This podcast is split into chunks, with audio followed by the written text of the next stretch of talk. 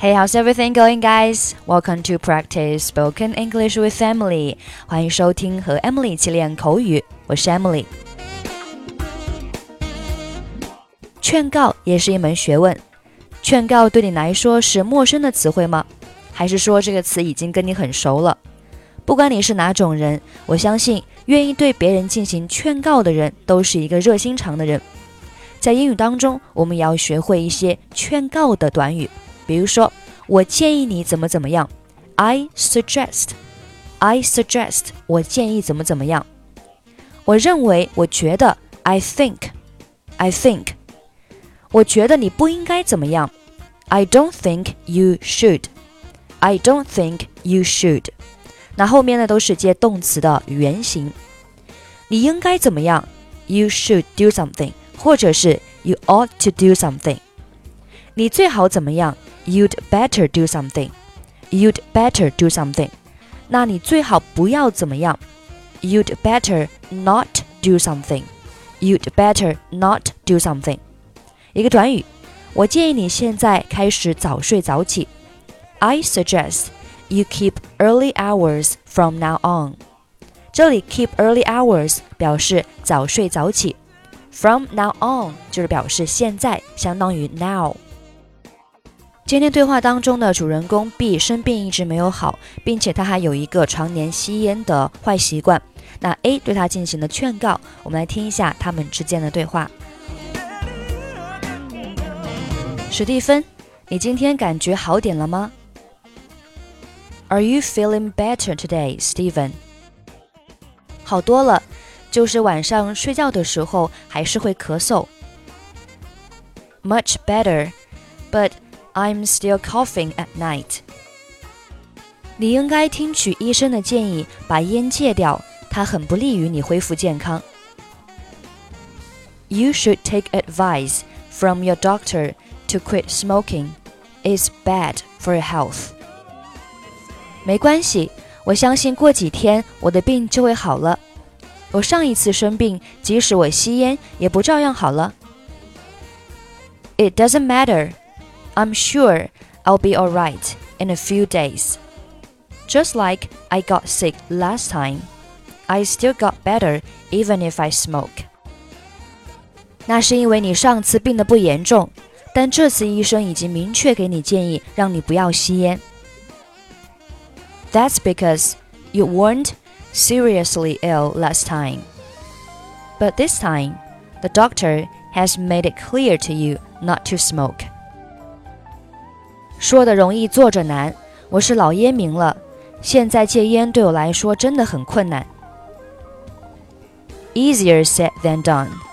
I'm a heavy smoker, and it's really hard for me to quit smoking now. 并没有那么难，只要你下定决心，就一定能成功的。Not that hard. You can make it if you make up your mind. 其实我很早以前就试过了，但都以失败告终。Actually, I tried it a long time ago, but it all ended in failure. 但这次不一样啊！你是在为了你的健康而努力，你有了目标。But this time is different. You're working for your health. You have a goal. 但是你知道。 我经常熬夜，吸烟能让我保持清醒。But you know, I often stay up late, and smoking keeps me awake. 你为什么不早点睡呢？Why didn't you go to bed earlier? 最近我忙于一个项目，还有一个星期就是截止时间了，我必须在这段时间内完成。I've been busy with a project recently, and one week is the deadline. I have to finish it during this time. 忙完这段时间，你的时间就很充足了，所以你最好还是早睡早起吧。You will have plenty of time after this, so you'd better go to bed and get up early by then. 你说的对。 我是应该改改我的习惯了，我会试试的，谢谢你。You're right. I should change my habits. I'll give it a try. Thank you. 希望你能够尽快好起来，并且成功戒烟。I hope you can get better soon and quit smoking successfully.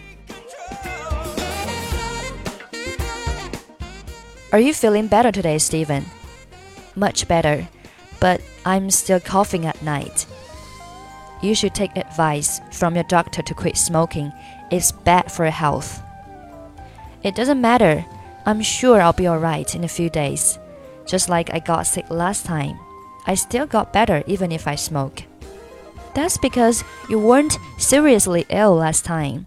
But this time, the doctor has made it clear to you not to smoke.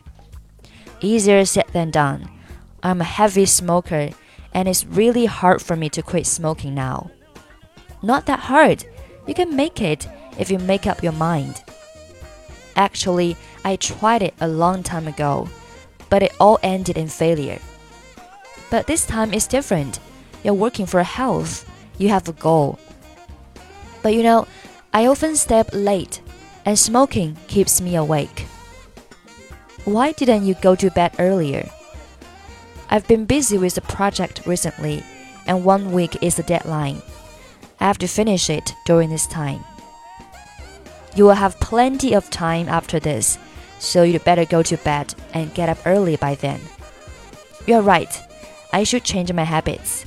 I'll give it a try, thank you.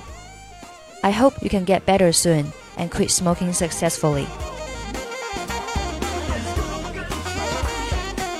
Okay, that's pretty much for today. 关注微信公众号“英语主播 Emily”，在公众号里回复“节目”两个字，可以加入本期节目的跟读版本以及语音打分。I'm Emily. I'll see you next time. Bye bye.